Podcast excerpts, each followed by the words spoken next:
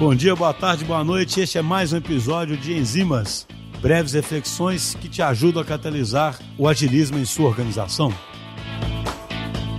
E aí, pessoal, tudo bem? Meu nome é Eric, eu sou um dos fundadores da Bits Academy. É uma escola e consultoria de inovação focada em transformação digital. Para quem nunca ouviu falar, transformação digital é eu pensar em todos os processos que eu preciso alterar para poder me tornar verdadeiramente digital. Não é só colocar tecnologia numa empresa, eu preciso mudar a forma como as pessoas pensam, então eu estou falando de gestão da mudança e também gestão da inovação, porque eu vou, se eu vou mudar como as coisas são feitas, isso significa algo novo, então eu estou falando de inovação. E aí, quando eu falo inovação, quando a gente está abordando transformação digital, é especialmente a introdução de elementos digitais na organização. E aí a gente pode falar dos tipos de inovação, né? Quais são os tipos de inovação que existem?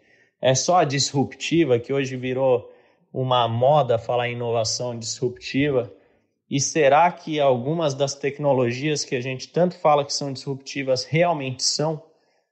Então, os tipos de inovação que a gente tem são três, basicamente: a incremental, que é a inovação em processos ou em produtos e serviços que já existem, porque eu estou melhorando isso. Tem a inovação radical, que é quando eu crio algo completamente novo que não existia. Isso está muito ligado à ideia que a gente tem de invenções, né?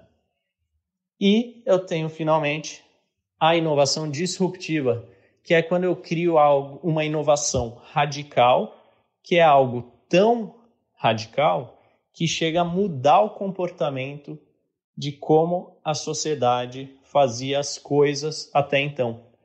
Então, se a gente olhar, por exemplo, o caso do Netflix, Netflix começa ali no final da década de 90, início dos anos 2000, é, ainda tinha a Blockbuster.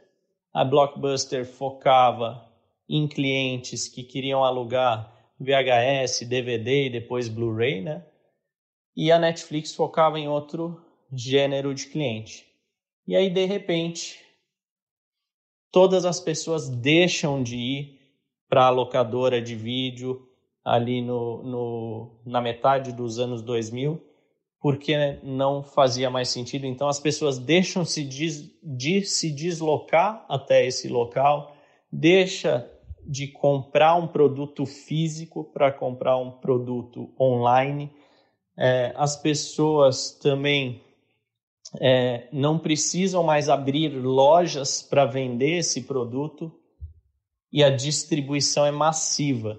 Então, olha como muda todo o comportamento. Quando a gente fala do segmento de e-hailing, que é o tipo de serviço que o Uber faz, por exemplo, olha como a gente mudou o comportamento também. Não vai mais até a rua, levanta a mão ou então liga para um ponto de táxi a gente agora clica no aplicativo, desce e o carro está lá. Então, tudo isso mudou o nosso comportamento. Então, a gente precisa entender o que está por trás dessas inovações, como que a gente muda o comportamento. E aí a gente está falando, inclusive, de comportamento dentro das empresas, a cultura da empresa. E aí a gente fala de cultura de inovação também. Então, tudo isso está dentro do que, que a gente chama de transformação digital.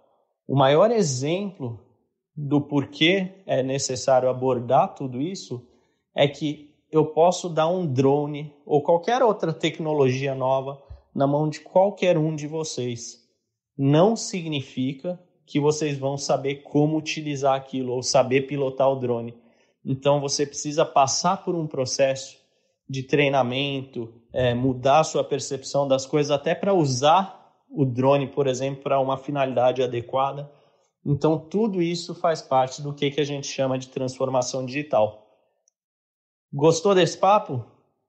Então, fica conectado, porque em breve a gente vai ter um papo mais profundo e um pouco mais longo para explicar mais sobre inovação e transformação digital e tudo isso que está acontecendo pelo mundo e que você precisa acompanhar.